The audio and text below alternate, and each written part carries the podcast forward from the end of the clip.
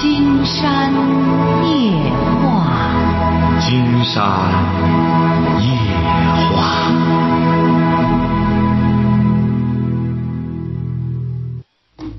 晚上好，听众朋友，我是您的朋友金山。喂，您好，这位朋友。喂，你好，是我吗，金山老师？没错，我们聊点什么？呃，我的声音能听清楚吗？能听清楚。好的，我请教一下关于我这个人生规划的一些问题，我想要请教的，金山老师。您多大了？我今年四十二岁。啊，您是什么文化？我初中啊。您要规划什么？我我给你，金老师，我跟你说一下我的具体情况，行吗？啊，可以。我在一个国企啊，就是国营企业啊，干了二十五年。二十五年呢，就是说现在呢，突然厂子算倒闭了吧？倒闭了，我倒闭了快接近两年了。两年以后呢，就是我在外边打工啊，出租碰壁。出租碰壁呢，我寻思这人的观念上面有什么问题吗？你说，就说我在国营企业养尊处优惯了，回来以后啊。又适应不了环境，你说不是？您是干什么的呢？您这您四处碰壁，您是干什么的？比如说上企业打工吧，上企业打工之后呢，就是说与领导、同事啊，或者是方方面面的问题处理不好啊，或者受气。您记住了哈，您记住了哈，像您这个本身呢，选择的面也广不了，您就认准一个事儿，就干活挣钱就行了，不要想的太多。就是说，您现在就想的太多。你要是实在觉得想干什么的话，就不如多在业余时间读点书，别的不要再去多想。再者说了，你说你在工厂打工干个临时工，和领导能发生什么冲突？和他们也没什么利害关系啊。记住了哈，以后什么事儿往简单里处。你这个厂子不能干了，就干脆选个别的。你有什么技能吗？嗯，我就是说我在国企啊，是个技术员。不是您什么什么技术呢？你你主要侧重于哪方面的技术？就是说加工的东西吧，或者加工东西，这个我都懂的。加工的零件吧。啊，对呀，那你也可以找这种加工企业去做做。你记住了，这个人呢，人微言轻。你本身呢，你这个企业已经不行了，也到这个年龄了，到一个单位，就是老板怎么说你怎么干就成了，只要他给你发工资就成了。你要实在是自己有想法，经常觉得那你就自己想办法干点什么事儿。四十二岁也有生活阅历了，干点什么事儿，觉着自己熟悉的就可以去干，好不好？姜老师，我我现在就是说你这个电话，我等了得有半个多小时，我能给你多谈上一会儿吗？还有些问题要请教。可以，您说就行。金山一直在和您谈着。呃，就是姜老师啊，就说。出碰壁吧，咱我这个我这话，你说我跟你说哈。不是您说普通话还是说普通话？说普通话，你说这个听不懂。呃，就说在国营企业的吧，在国营企业的，就是说咱这个咱这个本身我我也不得干活，就出去以后吧，他这个这周围的环境，我这个年龄啊也大点了，这个周围环境咱有时候接受不了，或者是接受不了就得接受，不用说你了，那厂长下来之后还得。老爸生的该怎么接受怎么接受，你不就是个技术员吗？你有什么可端的架子呢？金山就不理解了。您过去在国企你不大干活是不对的，你现在首先反思自己的前半生，实际上他是耽误了你的时间。对对。整天在那里光偷懒，以这个不干活作为一种身份。你过去在这个国企不就这样吗？谁不干活，谁脱离了岗位了，谁这就算是升了官了。你到国外，你看人家工厂。厂长说白了，董事长都以这个能动手为一种炫耀，晓得吧？而不是以不干活跑到个屋里眯起来喝点茶，在那偷偷懒。所以说，记住了这观念。你刚才说的很对，你的理念整个得改变。你不改变的话，你到私企他根本不摆你。你到哪里说白了，说下手就得下手，该怎么弄？你过去的时候，你这在国企干这么多年，前几年的时候。我们很多国企，你和人德国有一位朋友也说，他那个厂子和德国共同的一个项目，说人家德国来的那专家，上班的时候二话不说，钻机器底下去，该怎么干怎么干。那时候一看洋人怎么还都这样干呀？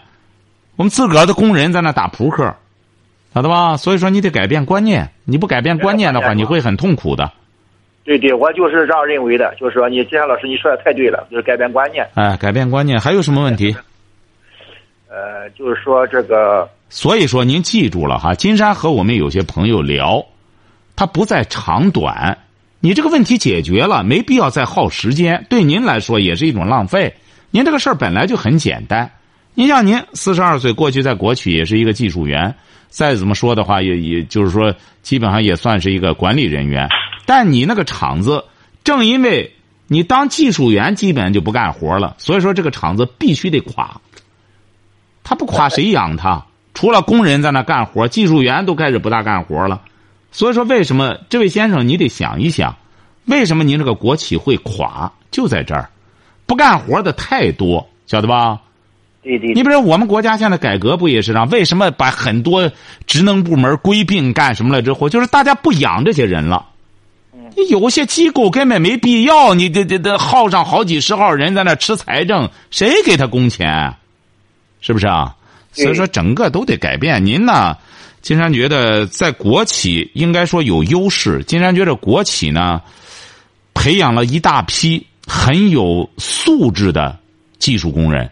你国企出来的这人呢，首先很大气，不是那种什么事儿都都是见钱眼开的。哎，他们真是热衷于技术。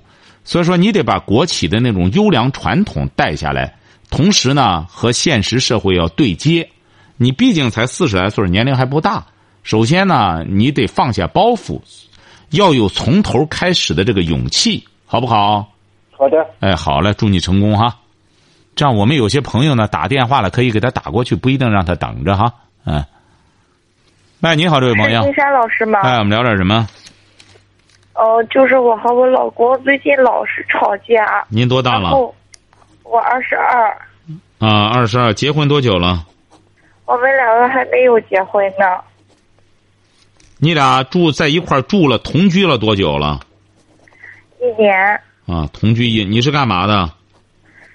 我，我反正也没事我就自己做点儿，然后。你是什么文化？您是什么文化？我是初中。初中毕业了吗？毕业了。你那老公多大了？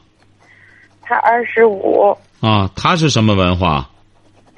他小学。啊，小学，你俩怎么认识的？我们两个就是后来上班，然后慢慢的在一家饭店认识的。哦。然后他是拆迁户吧，然后他家里边是挺好的，我是外地的。哦。然后我们两个在一块儿。他总是给我大声说话，说说到一个问题点上，然后他就给我咋咋呼咋咋呼的，然后我们两个老是因为这个吵架。不是你干嘛？他干嘛？现在？他现在就在家玩啊，然后我就做点微商。微商？什么微商啊？说说你做的。就是在微信上卖点东西，或者是在。行行，你俩你俩闲的哈，你俩闲的闲的只能干仗哈。闲的在在家都两个年轻人闲的没事他能不干仗吗？不是他老老是给我大声说话，我就最讨厌这一点了。因为你在那玩因为你在那玩手机呀，他干扰你了，你就很烦，你还微商呢，你就在那玩游玩手机呀，还你能你你说你还弄这个挣钱，你就做梦吗？所以说记住了哈，别光等着拆迁户，别光吃那点钱，你想想。你拆迁完了也没地了，你最终这个钱说白了是未来养老的钱。你们现在不能寅吃卯粮，你俩现在趁着年轻的出去干活挣钱去。还他玩你也在这里玩你还他大声说话，还影响你玩了。你想想，你这不真是？不是，他不是影响我玩金山老师，我们两个就一讨论话题，一说话。你俩有什么可讨论的？你俩本来就没话题讨论。你说你一个初中生，他小学，你俩能讨论什么呀？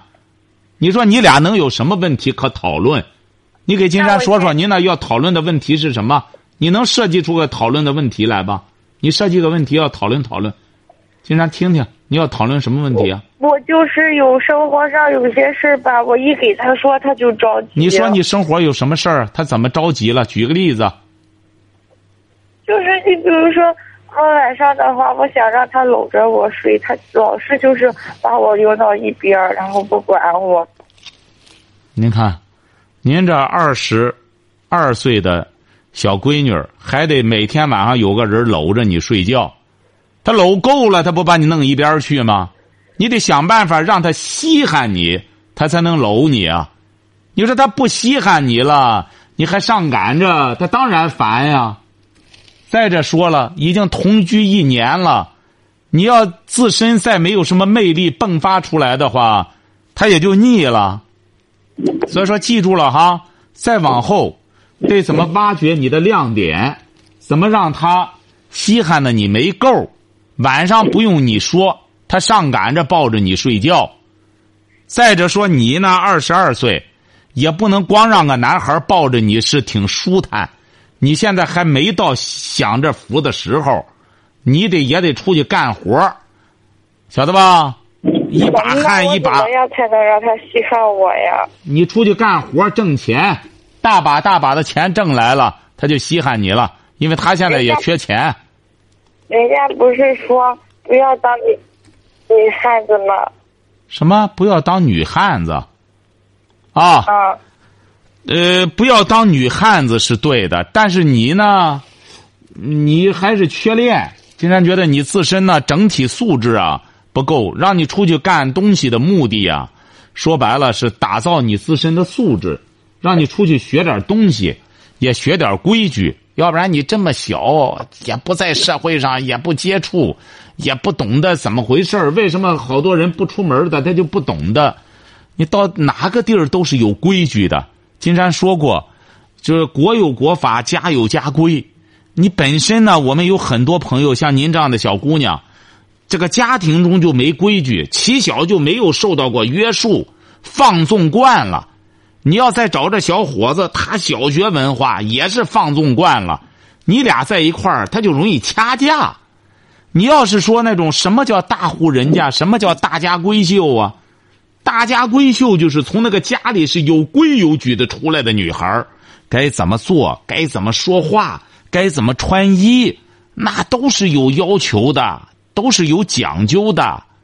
所以说，你想想那种女孩哪个男孩不稀罕？好多稀罕你是靠不着边儿啊，稀罕不上啊。所以说，像您呢，本身就是野惯了，您就得需要怎么着呢？需要规矩。你有些人家所谓的说的那种女汉子是怎么着呢？现在有些女孩吧，她老装男的，你再装能装成男的吗？说话也粗声大嗓，又骂人又带脏字儿，是说的这个，晓得吧？哎，你还是要有点职业。个女强人的。哎，对对，不不，您放心吧。金山告诉您，您放心，您成不了女强人。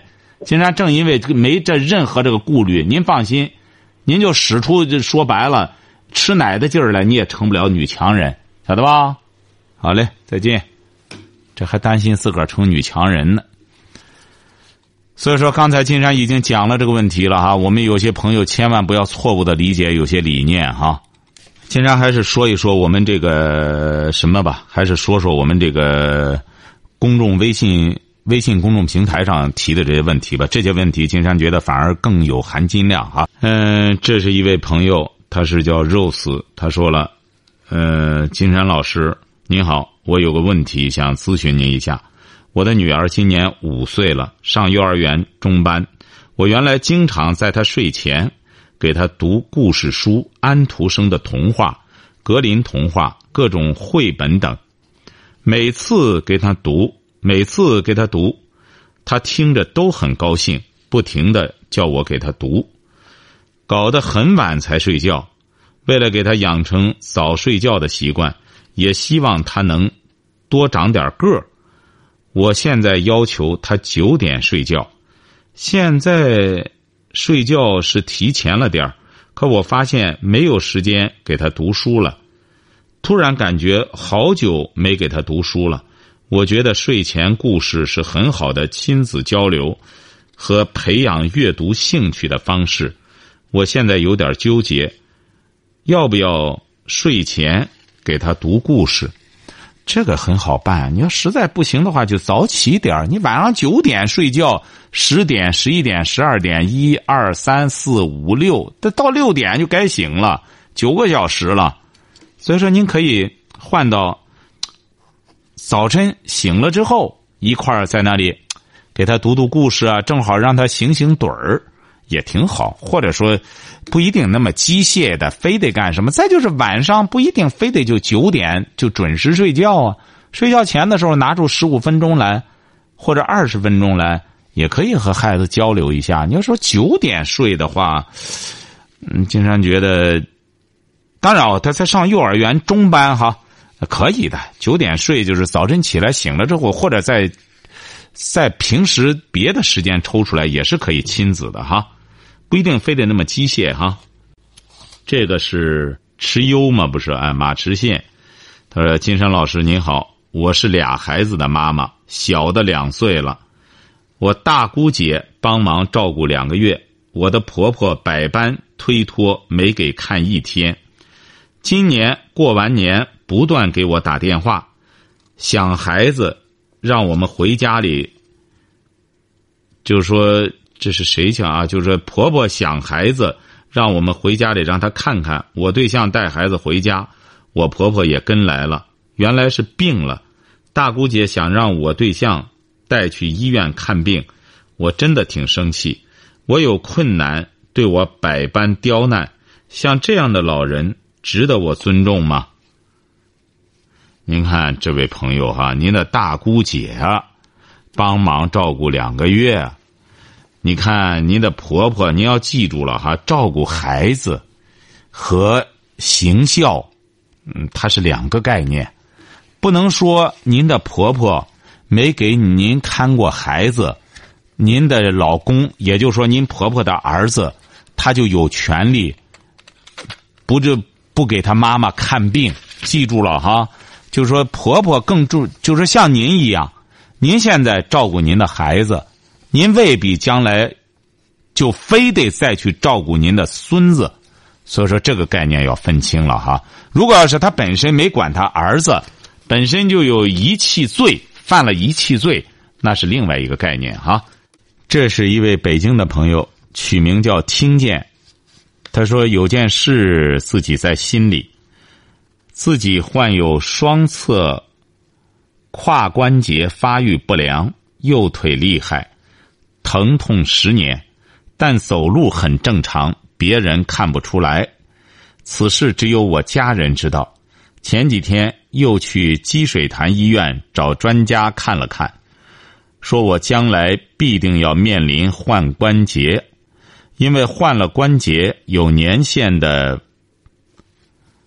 因为换了关节有年限的，不建议目前更换。是不是有年龄限制啊？因为换关节，因为换了关节，呃，看来是因为换关节是有年龄限制的，不建议目前更换。为了推迟年限，让自己少走路，等年龄大了。等到疼的不能走路了，就只能换。我的工作和我的脾气性格呢是闲不住的，目前是个包工头，不由自主就到工地转转。此时正是干的带劲儿的时候，怎么出现这种情况？自己心里很郁闷，总感觉还没闯够呢，怎么就掉链子了呢？走路多了就感觉疼的明显，对自己失望。哎呀，这位朋友啊，金山觉得呢，你看，我们大家都在讲，他说人生都要经历七灾八难，你再怎么说，您这身上的毛病，他还不是致命的。你像，金山给你举个大家都熟知的例子，你像那个罗斯福。您说他那时候这么年轻，他好像是，好像竟然记得不到三十岁。他可是什么呢？他是让海水激的。原来他身体很好啊，很棒啊。他就是在海里游泳，最终就就成了这样，就就得坐在轮椅上了。他就这样最终还能竞选上美国总统，而且是到现在来说，他是在位总统在位最长的，最终是去世在总统的位置上，所以说人们把他誉为坐着的巨人。竟然觉得人呢活最重要的还是一个精气神。您现在呢这个腿只要能动，同时呢，金山觉得有点疼痛什么的，你也可以吃点中药什么的，不一定一个大夫给你这样说了之后，就给你就是判定了这样。人的身体是非常神奇的，他自身的免疫功能啊，各各个方面，有的时候奇迹也会发生。金山也建议你呢多关注一些现在的一些。新的医学新发现，尤其是要重视中国的中医。这位是沧州的一位刘怡超朋友，他说：“金山老师，您的这句‘久负大恩反成仇’，我们家就是一个真实的写照。我爷爷过世早，我叔叔从小由我爸养大，上。”初中念高中啊，上学初中高中念了两遍，什么高考落榜，又从初一重新读，为什么没有高三复读，而从初中读呢？原因不知，可能是那个年代的原因吧。也没考上大学，之后在北京给他找了份合同，合同工性质的工作。八十年代。农村的孩子想到城市去，也是很难的。现在我叔在北大上班，用家里的话说就是混好了。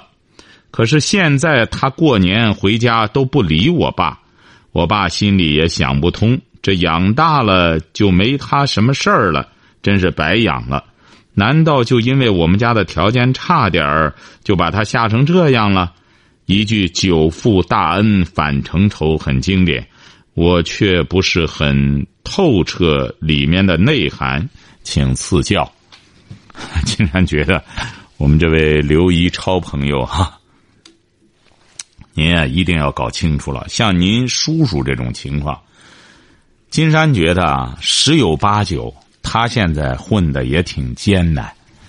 您不要认为到了北大，他。说白了，北大里头打杂的也有，教授也有，当官的也有，专家也有。所以说，您不要认为他到了北大，北大这个牌子，他这个喊这个这个这个这这里头干什么的都有。您不要认为你叔叔进北大了就混出息了，混好了，回来之后就撒俩钱什么的。哎，您不相信这位朋友哈？您去了解了解，您叔叔在那干嘛？一个月能挣多少钱？你得搞清楚这些，然后再抱怨他。金山估摸着十有八九，没怎么着。要混好了之后，什么叫混好了？混好了不是能多混俩钱就叫混好了，是混出见识来了，见多识广了，这才叫混好了。我们现在有些朋友啊，把这个多挣俩钱儿当成混好了。您记住了，多挣俩钱儿的。他越是看重钱，为什么呢？他知道混这俩钱儿不容易，这些年弄来弄去的，除了挣这俩钱儿一无所有，所以说他就更在意钱。你要想分他的钱，金山觉得基本上就和分他的肉差不多。哎，你好，这位朋友。啊，你好，金山老师吗？哎，我们聊点什么？嗯，我想问一下择业问题，就是我二零一零年毕业的吧，嗯，是会计专业，但是我一直没从事。是去年才开始干，但是都是，嗯，干了两个，干了三个单位都没干成，就是外跑的那种。我不知道我事业还适不适合干会计了，还是应该学一些别的东西。啊，再学点别的吧。看来你不适合了，三个单位都把你炒了，说明你的确是不行啊。所以说，你有会计资格证吗？嗯，有会计资格证，就一个会计资格证，没别的。啊？我就一个会计资格证，没有别的，老师。哦，为什么人家不让你干了？就是就是挑我的错，嫌我干的不好。哦，那你要三个单位都不干什么的话，你要想干可以，那就是知错就改。有什么应该三个单位都干什么了？你应该能够总结出一些规律性的东西来了。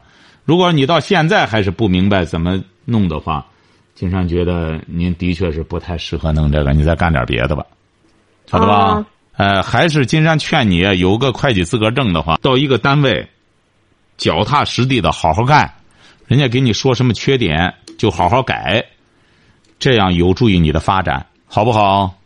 嗯，好，金山老师，就是我脑，人家都说我学会计脑子比比别人慢半拍，慢半拍，慢慢半半拍没关系，说白了就像龟兔赛跑一样，很多呢机灵的抖机灵的，未必受欢迎。你慢呢，知道自个儿慢，那怎么办呢？靠勤，勤能补拙。你如果要是本身就慢，还不能让别人说，还特别虚荣的话，金山觉得你的致命弱点不是你慢，而是你的虚荣心。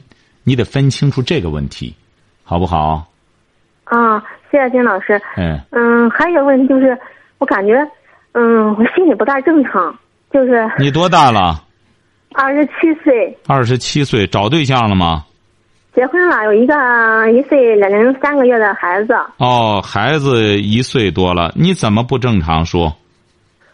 就是我感感觉我现在不是没工作嘛，我嗯最近找了一个兼职，打电话就是，呃给那个建筑呃公司嗯、那个做中介，就是招客户来买他的家居建材东西啊，嗯，然后这就是我不是有话术嘛，你照那个嗯台词念，我就是给客户沟通着沟通着，我就。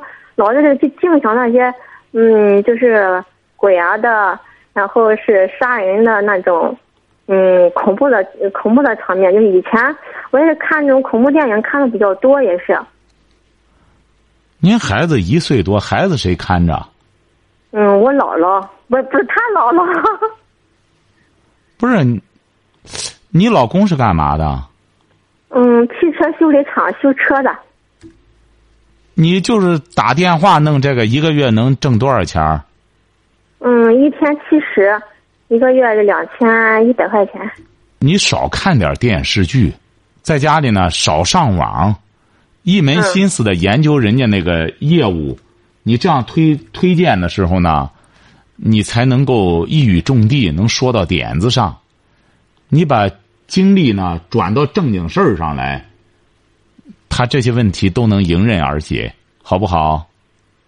嗯，我现在没什么兴趣爱好，就是我不知道我该干什么。就是、因为你吃饱了，闲的没事干，你也不知道。你老公呢，他也不会指，他也不会，他也不会这个打造你。你现在最应该干的是好好管好你孩子。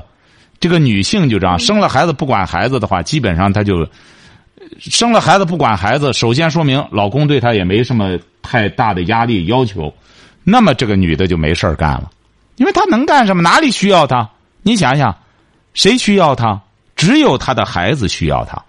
她至于在哪个单位，现在说白了，年轻的一堆一堆的，晓得吧？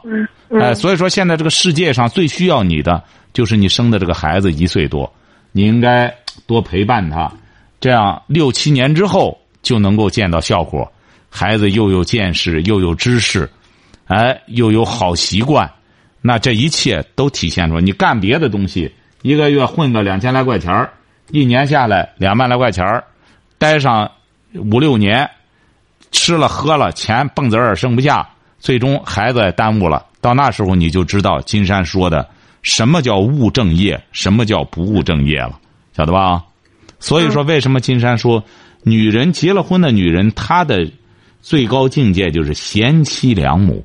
你要不然找个对象干嘛呢？有些朋友说找个对象得和他平等，你怎么可能平等呢？男女他本身，他本身性质就不一样。你想他怎么能一样呢？一谈性，为什么每张表都会让你写上性别？他男女都一样的话，他写性别干呢？反正男女都一样，哎，直接就就没有性别概念。性别是很重要的，必须得搞清楚你是男的还是女的。为什么给金山打电话说我孩子怎么着？说半天，金山也不知道是男是女。他男女有别，他男女就不一样，施教的方法也不一样。所以说你呢得掂量掂量，光这样荒废自己的话，最终也把自个儿的孩子荒废了。你现在最有价值的工作，最有意义的工作，就是好好的照顾好你这个孩子。在三岁之前，金山在书中说了，三岁之前养成他的好习惯。你三岁没建立起来，三岁之后，他就是一种坏习惯的延续。等到七岁上学的时候，那就费了劲了。现在很多孩子为什么父母都管不了啊？就是该管的时候没管，现在一点儿也不省事儿，一点儿也不少费劲，晓得吧？嗯嗯，好嘞那。现在老师，我现在就说俺这样挣的钱一个四五千，啊，房租一个四百多，这孩子也是什么纸尿裤啊什么的，嗯，奶粉啊都很贵。这我觉得我不去挣的话也不够花的，我感觉有点紧张。你不用买贵的，贵的奶粉未必就好。所以说你呢，正常的给孩子要做口吃的话，说白了，比你再挣上两千块钱更有意义。当然，这金山的建议，你说你现在还得干什么？孩子也是这样，孩子纸尿裤，你也不能整天给他带这个纸尿裤啊，就晚上睡觉的时候带带，平时你得给他弄尿布啊。你这个纸尿裤弄上，他长了之后，他不起疹子吗？那个这这裆里这么这么嫩的小肉，那才是小鲜肉呢。小孩你不能光图省事儿，你真正爱护孩子，就这个时候他最想和你交流了。现在我们有些孩子都十七八了，大人想和他交流交流，你交流什么？你想怎么想办法控制他？他早不受你控制了。真正想和孩子交流，就这时候和他交流。那么将来他到十七八的时候，他再愿意和你交流。你现在不理他，到那时候他他才没工夫搭理你呢，晓得吧？所以说，你应该把精力放这上面。他挣四五千，一个女性在家里，关键在于理财。你就再多出去，你甭说你挣两千，你就再出去挣五千，你家的生活质量也是这个质量，它也不会有质的变化，晓得吧？嗯，哦，哎，好好想想吧，哈。好，再见。啊，谢谢你。嗯，好，今天晚上金山就和朋友们聊到这儿。